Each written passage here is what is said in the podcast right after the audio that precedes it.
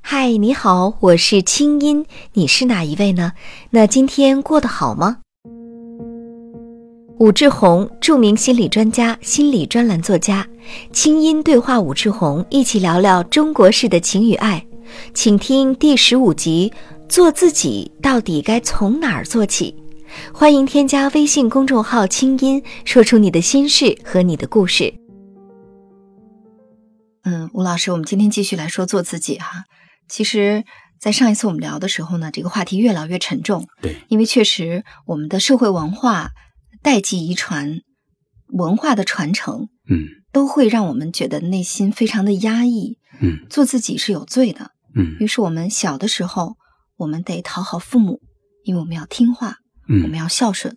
我们不能做。哪怕其实对父母并没有伤害，只是主张了自己生活的事，因嗯为父母觉得没有按照他的意志来。对对，那长大了之后呢，我们进入了工作单位，我们得让领导高兴。嗯虽然说我们其实业绩也不错，但是可能由于我们不会跟领导去溜须拍马呀，嗯或者说不会陪领导喝酒啊，嗯那你就不招人喜欢。对这时候你就会很困扰说，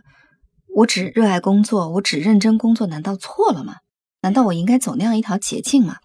那进入婚姻之后呢，我们说伴侣之间其实也容易建立起一种很虚伪的、很虚假的虚假和平的关系。嗯两个人在一起，要么是彼此抱怨的，嗯要么呢就是彼此是不是很交心的状态，嗯在一起就是凑合过日子。于是这个时候，你的枕边人他到底精神世界在想什么，你是看不到的。那么两个人为了维系这种婚姻走下去，也会慢慢让自己戴上一个假面具。对嗯对，就是在婚姻当中，你做自己也是非常危险的，因为你一旦做自己，就意味着你要把对伴侣的失望、抱怨要全部要说出来嗯对，你甚至要攻击他。对，那么这种攻击他，有可能带来家庭的灾难，甚至攻击他，你会觉得是攻击自己，嗯因为这个关系的失败，你会觉得自己有很大的责任对。那当有了孩子之后，就更麻烦了，嗯我们得让孩子觉得我们是全能父母。嗯这个在后面我也想跟您聊一个这样的话题，就是为什么这个很多做父母的，尤其是做妈妈的，特别希望自己是一个全能的妈妈。嗯那所以有了孩子之后呢，就巴不得把自己这一辈子没能实现的那些对生活的热腾腾的期望，全都放在孩子身上。嗯那这时候我们说，其实看孩子脸色过日子的父母是挺多的，尤其是孩子小的时候。嗯之前我们也聊过，好像中国教育孩子是反着的，小的时候是看他脸色，长大了之后让孩子看自己脸色哈。嗯所以在这过程当中，就是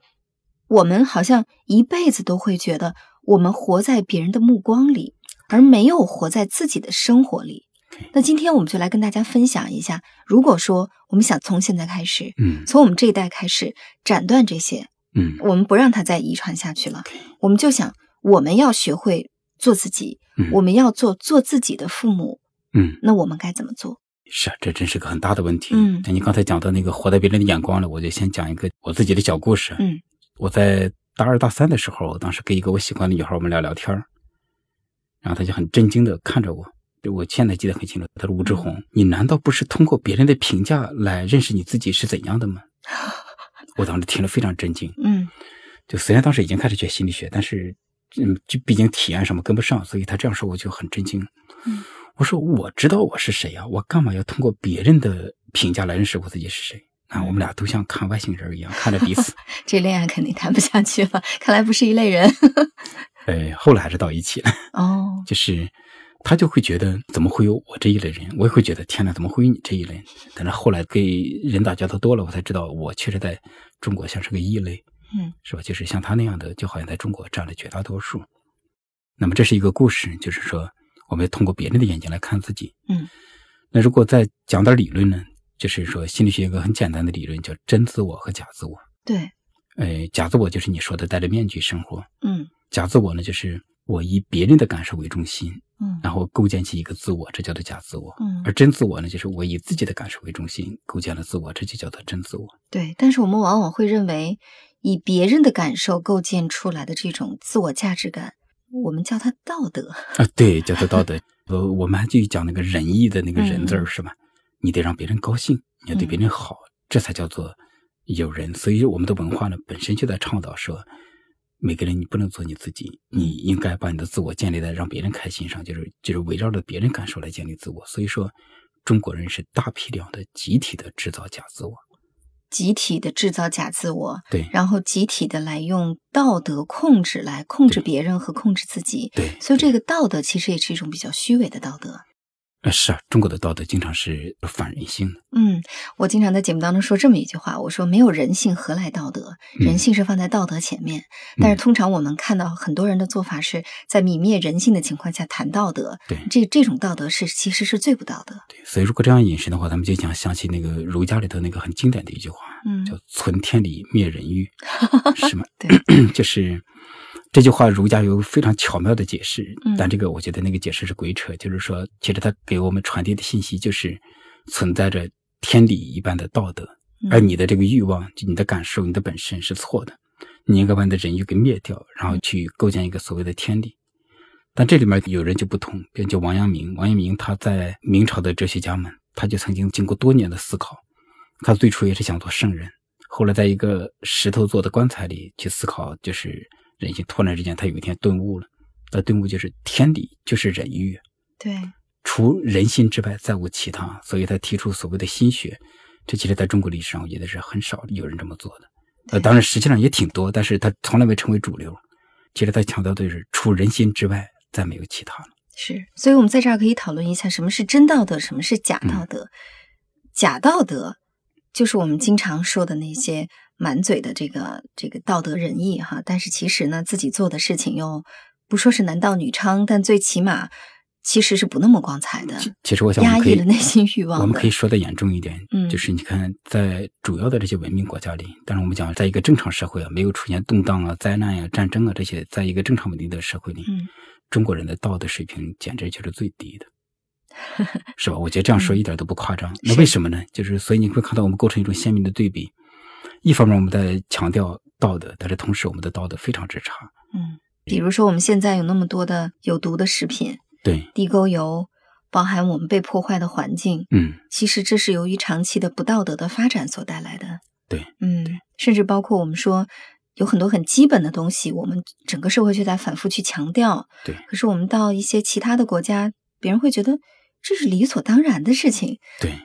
举几个例子啊，比如说，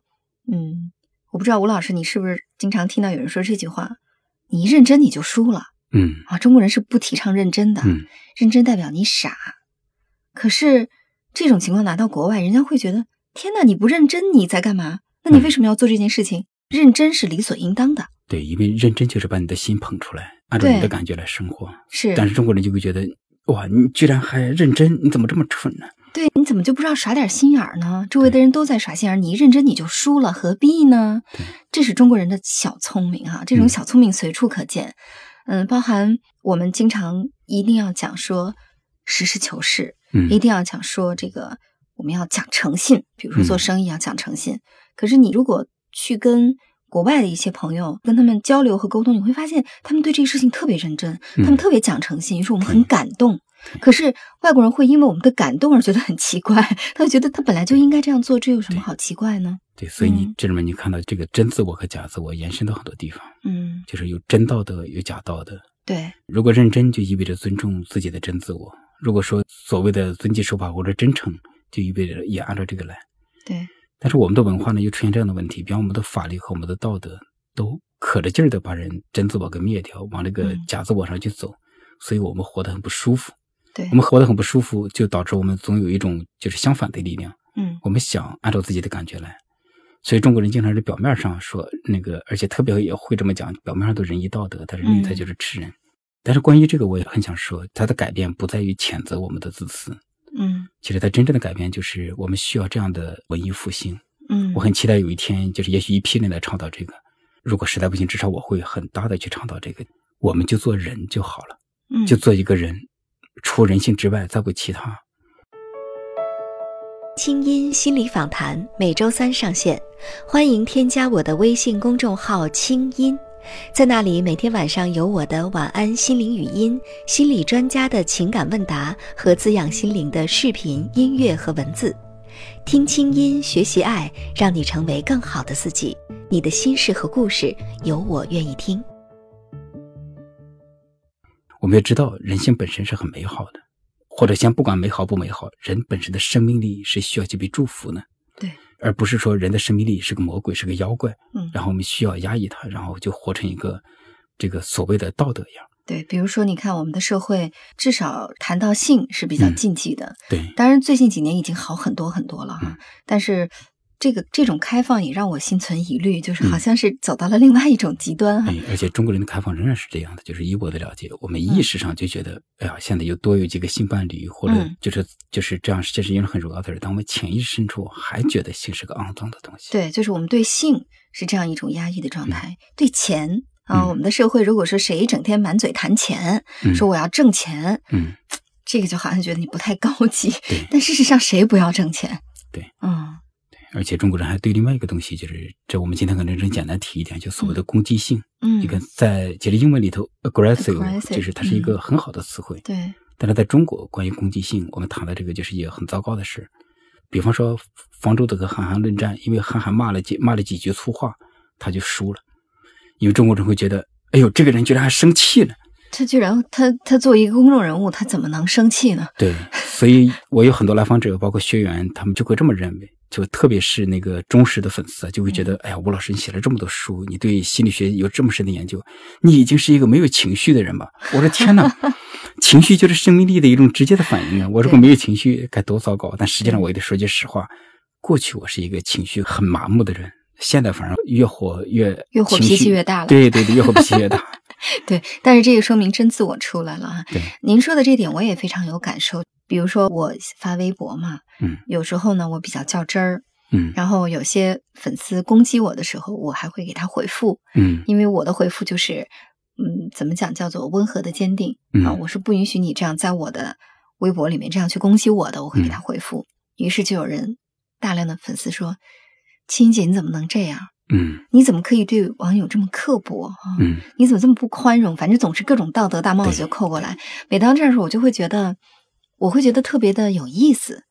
会觉得很可笑，嗯但是与此又会觉得很忧心。就是你看，这么年轻的孩子，嗯，他们是从什么时候开始就已经学会了用这种道德的高压去压制别人，而不论是非，眼里没有是非，没有黑白，嗯，只有这种所谓的假道德。这是假道中，如果概括的来讲，谁动情绪谁就输了，嗯，哎所以也就是谁认真谁就输了。对那，么这个很有意思，你看，我们会认为情绪不是个好东西，嗯，人的感受不是个好东西，人要把自己的感受给灭了，活成一个伪君子；嗯，哎人要把自己的情绪给灭了，活成一个见谁都笑的人，对，也这是非常有趣的部分。所以，我们今天是跟大家分享说如何做自己。那是不是我们可以这么去总结？第一点，比如对于性嗯的问题，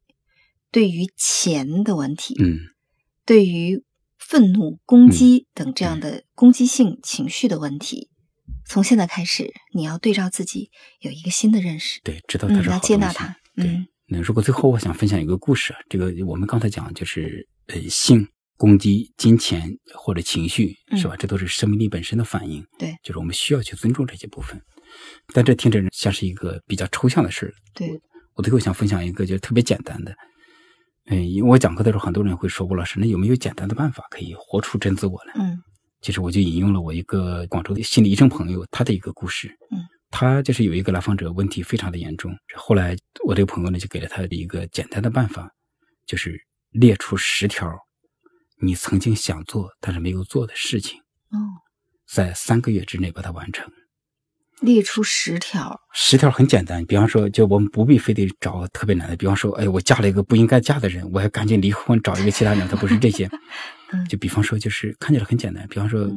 那个来访者她是个女人，她说我从来没吃过海鲜，不是已经很多年没吃海鲜了，为什么？她老公海鲜过敏。哦，那现在好啊，那就好好去吃一顿嘛。嗯没有去过夜场，因为觉得要做一个贤妻良母，她觉得去那个酒吧很不好。那好，就去酒吧体验一下嘛。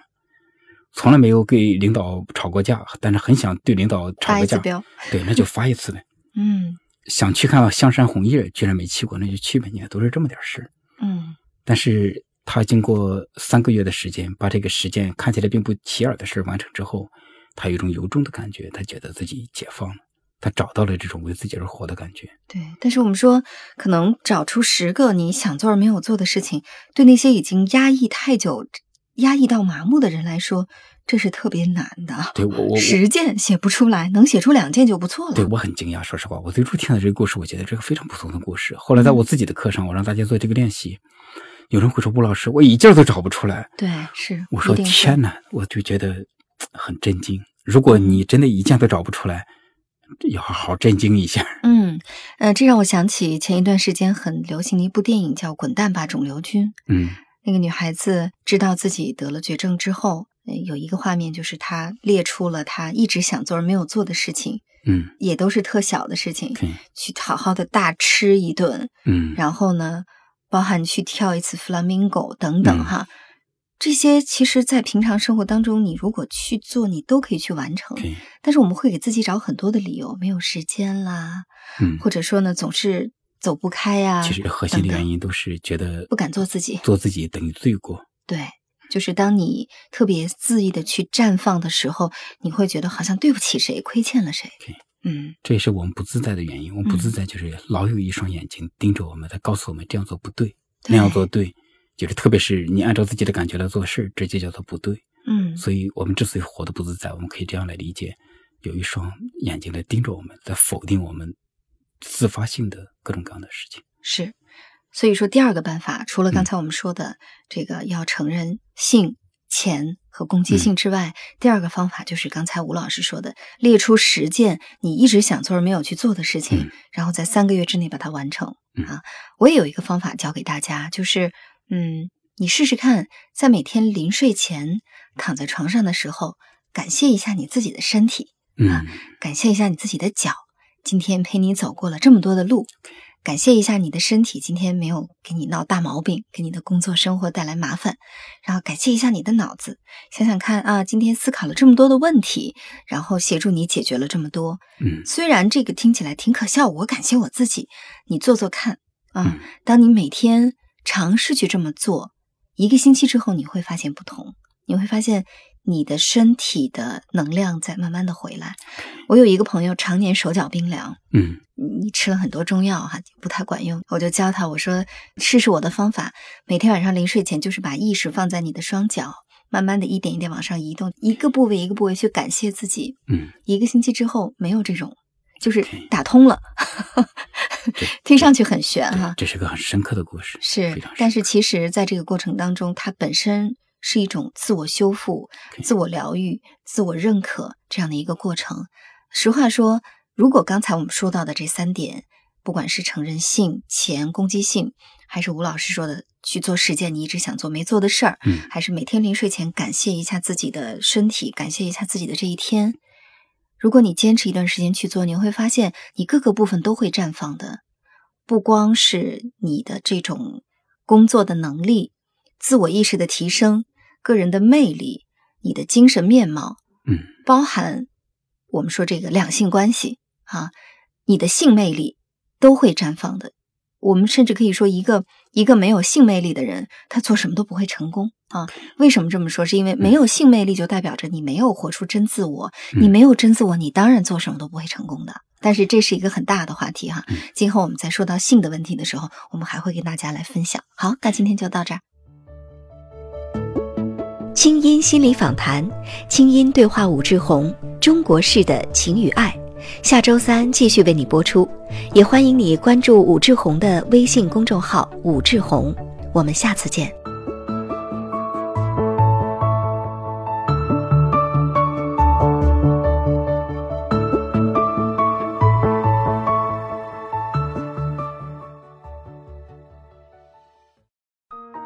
人生苦短，何不有爱有趣？要听课，要听课就听最好的。二零一六清音魔法学院心灵成长系列培训强势来袭。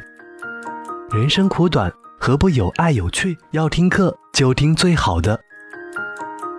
关注微信公众号“清音”，回复“学院”，即刻加入，带你发现更好的自己。发现更好的自己。